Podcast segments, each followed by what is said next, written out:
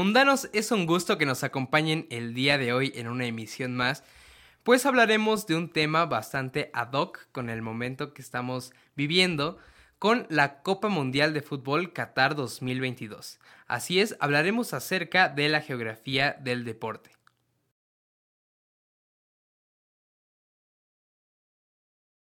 Hasta donde sabemos, durante el desarrollo de la geografía, la temática deportiva no se ha encontrado totalmente ausente, pues el ICR Club incluyó al cricket inglés dentro de su geografía universal. Hoy en día, los estudios del inglés John Bale, profesor emérito de la Universidad de Kiel, forman una base para las investigaciones geográficas relacionadas con la temática deportiva, pues indica que la geografía del deporte se centra en tres principales nociones. 1. La actividad deportiva sobre la superficie de la Tierra y cómo la distribución espacial del deporte cambia a través del tiempo. 2. El carácter cambiante de los paisajes del deporte y de la simbiosis entre los ambientes deportivos y los agentes que actúan o participan en estos. 3. La elaboración de cambios espaciales y ambientales en torno a la temática deportiva. El impacto ambiental de las actividades deportivas también es de interés para la geografía, pues los vuelos, el traslado terrestre de los aficionados, la producción de balones, uniformes y todos los residuos que se generan en los estadios también son elementos que contaminan. De acuerdo con los responsables de la Copa Mundial Qatar 2022, Todas las emisiones contaminantes de este evento serán compensadas con plantar un millón de árboles. ¿Pero será suficiente? Ahora, para saber más sobre el tema, vayamos con una entrevista con el maestro Eduardo Antonio Pérez Torres, profesor del Colegio de Geografía de la Facultad de Filosofía y Letras de la UNAM.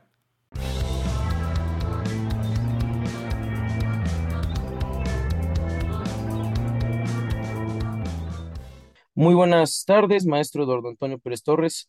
Eh, muchas gracias por su participación aquí en Mundanos, Geografía en tus Oídos. Eh, primero que nada, ¿cómo se encuentra el día de hoy? Bien, muchas gracias. Nubladito, pero a gusto. Muy bien. Vale, muchas gracias. Pues bueno, el día de hoy vamos a realizar una entrevista vinculada con la geografía cultural y la geografía de los deportes. Entonces, la primera pregunta sería, ¿Cómo se inserta la geografía del deporte dentro de la geografía cultural? Bueno, mira, esto es muy, muy sencillo, muy simple. La cultura humana es la suma de lo que hacemos, de lo que pensamos, de lo que elaboramos, de lo que sentimos. Es, es el todo. Una de las actividades humanas que a partir de 1850 más o menos se inserta en nuestra cotidianidad de manera general mundial va creciendo es el deporte. Ahora, si el deporte está inserto en nuestro quehacer, el deporte es parte de la cultura. Si la geografía cultural trabaja los temas de la cultura, la geografía cultural debe trabajar la geografía del deporte como una de las subdivisiones que pudiera tener. Hay quien no habla de subdivisiones directamente, dice es una rama en sí misma, perfecto, no hay ningún problema. Pero la cultura, la cultura incluye a deporte, de tal manera que desde la geografía se tiene que trabajar esto. Claro, ¿no? A final de cuentas ha habido sociedades eh, antiguas que se han eh, gestado, que han tenido una relevancia importante en las cuestiones del deporte y por ello es muy importante, ¿no? Que entre dentro de la geografía cultural. Ahí hay una precisión que hacer. El deporte, como lo conocemos hoy, como lo conoces tú, los que juegan fútbol en los torneos de la universidad, básquetbol, ese deporte no existía antes de 1850. Lo que existían eran juegos tradicionales, como el juego de pelota, como los Juegos Olímpicos, que habían desaparecido hasta que Pierre de Coubertin los recupera, como las carreras pedestres que hacían en Inglaterra o en Estados Unidos, de recorrer eran juegos, juegos tribales, juegos folclóricos, juegos tradicionales, pero no era deporte. El deporte aparece hasta 1850 cuando se profesionaliza uno de esos juegos, que es el fútbol el primero. Es muy interesante hacer la, precisión justo para que nuestro auditorio sepa eh, estos datos tan interesantes. La siguiente pregunta sería, ¿por qué se interesó en el estudio de la geografía del deporte? Pues eh, tuvo que ver con acercarme a la geografía cultural, estar trabajando cuestiones de geografía cultural, estudiando geografía cultural, dirigiendo tesis de geografía cultural, pues llega el convencimiento de que todo lo que forma parte de la cultura puede y debe ser trabajado desde, desde la geografía. Y empecé a encontrar algunos textos que guiaban como para la, la cuestión que ahora llamo geografía del deporte, y un día me encontré con los textos de un inglés muy interesante, recomendable ampliamente, que se llama John Bale. Y John Bale es un pionero en los trabajos de geografía del deporte, aunque hay textos de geografía del deporte o antecedentes de ellos desde mucho tiempo atrás. Eliseo Reclus ya trabaja algo sobre geografía del deporte, el propio Pierre de Coubertin habla de una geografía deportiva necesaria, pero yo pues lo fui descubriendo con esto y dije, me interesa esto, me atrae esto, y me puse a trabajarlo, primero la, de manera personal y después incluyendo alumnos con un seminario que tengo de Geografía Cultural en México desde hace ya muchos años, hace ya 12, 13 años, ya ni me acuerdo cuántos de tantos, y entonces ya empezamos a trabajar sobre esto. Y bueno, pues ahí seguimos, ahí seguimos. Perfecto, pues ya son bastantes años trabajando esta, eh, línea eh, pues de análisis, de investigación. Así Eh, y bueno, evidentemente al ser una actividad cultural va a tener un impacto territorial. Precisamente podríamos usar de ejemplo, y no sé si nos podría comentar cuál es el impacto territorial que podría tener el Mundial de Qatar 2022. Bien. El, el impacto territorial del deporte en términos generales es inmenso, es gigantesco. Tú puedes viajar por la ciudad, por el, por el país, por México, y en todos los pueblos o ciudades pequeñas, medianas, grandes, te encuentras con unas construcciones que no existían hace 150 años. Las unidades deportivas. Hay unidades deportivas por todos lados. Cualquier pueblo o ciudad que se merezca respeto, una de las primeras cosas que hace un presidente municipal cuando llega es remozar la unidad deportiva, rehacer la unidad deportiva, hacer otra unidad deportiva, dotarla de más elementos. Ahí tenemos un impacto territorial notabilísimo, notabilísimo. ¿Cuántos pueblitos tienen canchas de fútbol a la salida del pueblo o canchas de béisbol? Depende de la región del país. Entonces, toda un área dentro de la geografía del deporte se ha dedicado a ver esta transformación espacial, este impacto territorial que tiene el desarrollo del deporte.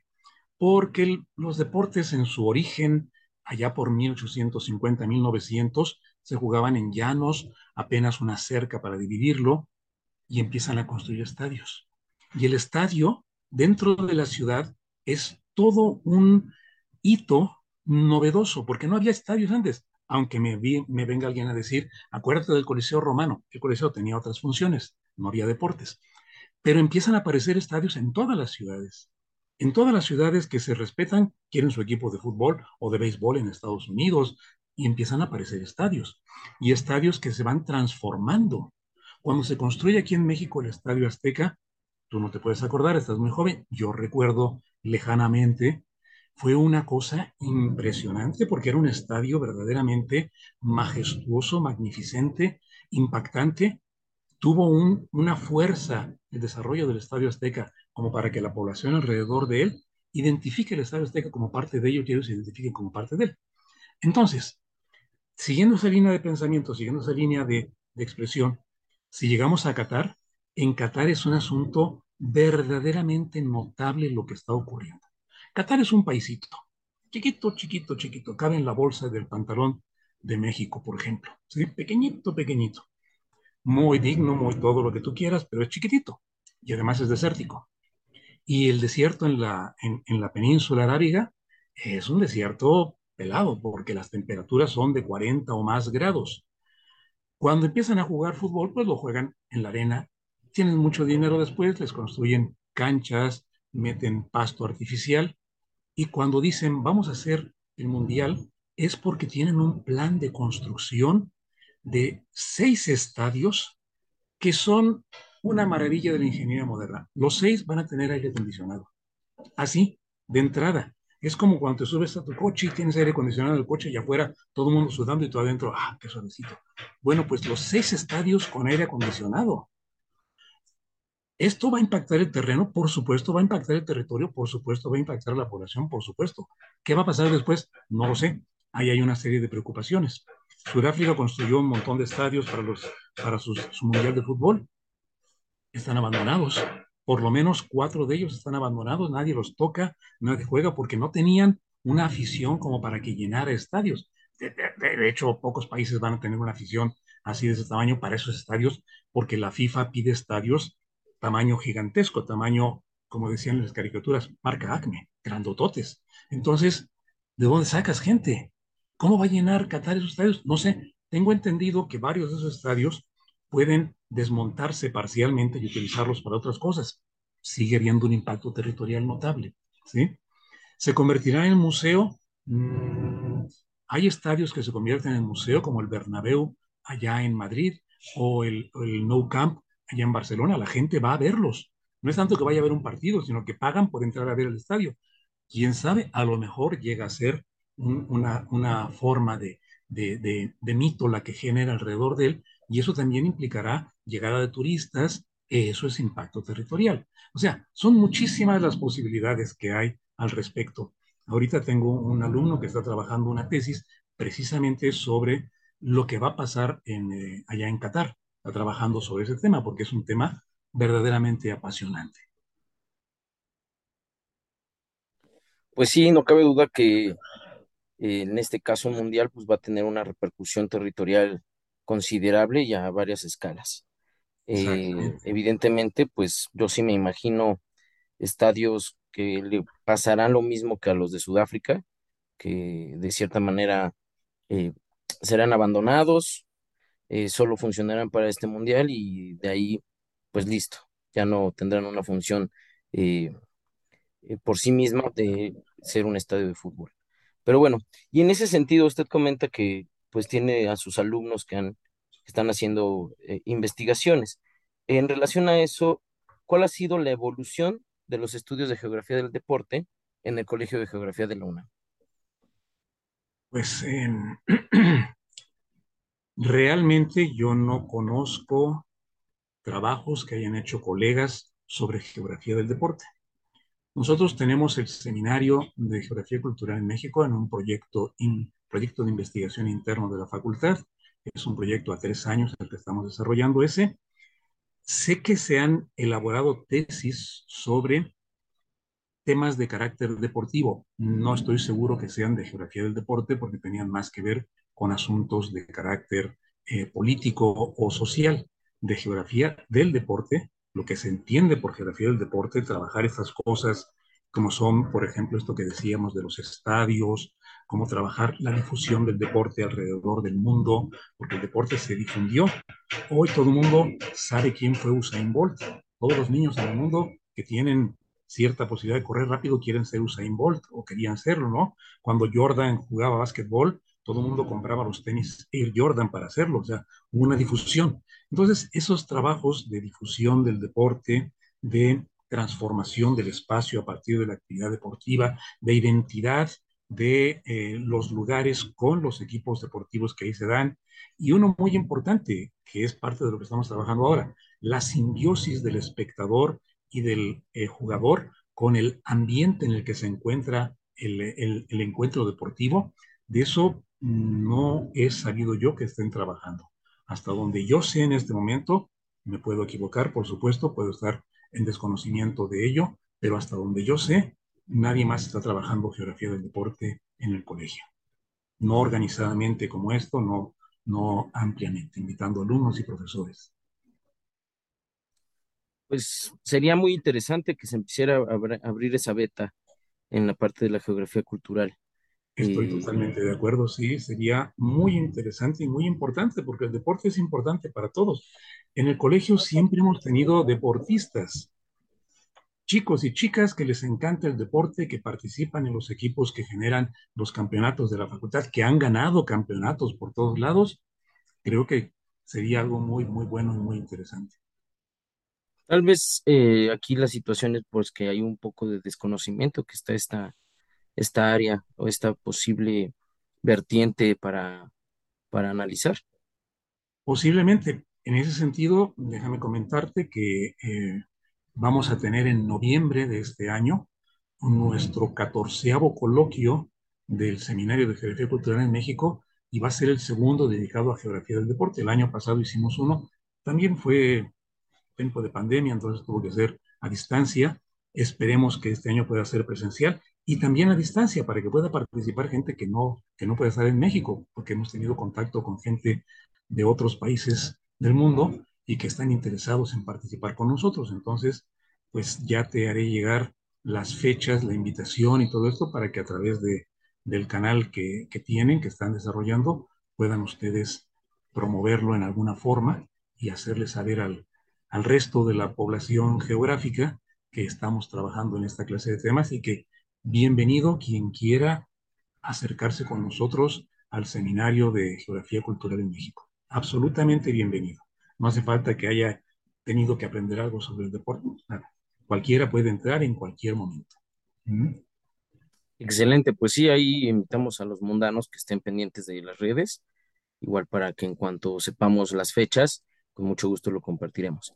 Y pues bueno, eh, por último, querido maestro Eduardo, eh, ¿tiene algo o le gustaría agregar algo eh, para nuestro público, para los mundanos que nos están escuchando y viendo? Sí, bueno, dos, dos, dos cosas.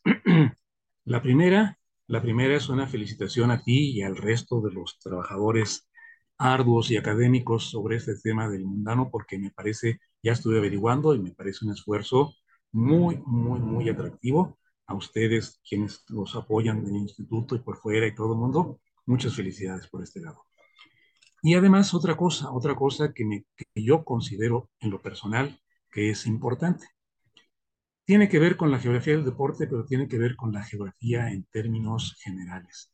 La geografía no se agota en los temas tradicionales. La geografía no se acaba en lo que tradicionalmente hemos hecho, hay que seguir haciendo lo que se ha hecho, por supuesto, es una forma de manifestarnos en cómo somos y qué hacemos y qué queremos, pero hay que explorar otros temas, hay que explorar nuevas vertientes, hay que explorar toda una serie de posibilidades que ofrece el estudio geográfico, el análisis geográfico de muy diversos temas. Nosotros en este seminario que te digo, que llevamos, pues deben ser entonces ya 13 años, porque vamos por el 14 coloquio, hemos trabajado temas parques y jardines de la Ciudad de México, el cine, hemos trabajado teatro musical, hemos trabajado cantidad de temas que todos ellos son dignos de ser revisados desde la geografía. Y a la hora que te pones a trabajarlos, te das cuenta que compartes pensamiento con colegas de otras partes del mundo porque a mucha gente le interesa esto. La geografía no se acaba en lo que tradicionalmente hacemos. Siempre hay nuevos y maravillosos enfoques por todos lados. Pues muchísimas gracias, maestro Eduardo, eh, por tan interesante reflexión y esta invitación para que los estudiantes, las estudiantas se acercan eh, a analizar este tipo de temáticas. Y pues nuevamente muchas gracias por su participación y nos vemos en la próxima. Muchísimas gracias a ustedes por la invitación, gracias a ti por ser el anfitrión que has sido y estaremos pendientes para la próxima ocasión. Saludos.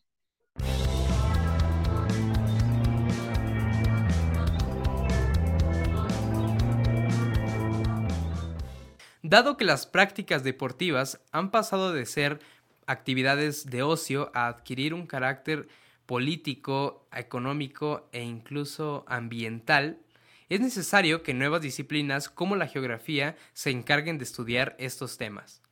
Y mundanos, hemos llegado al final de esta cápsula. Esperamos que la información haya sido de su interés y nos vemos en la siguiente semana en Mundanos, Geografía en tus oídos.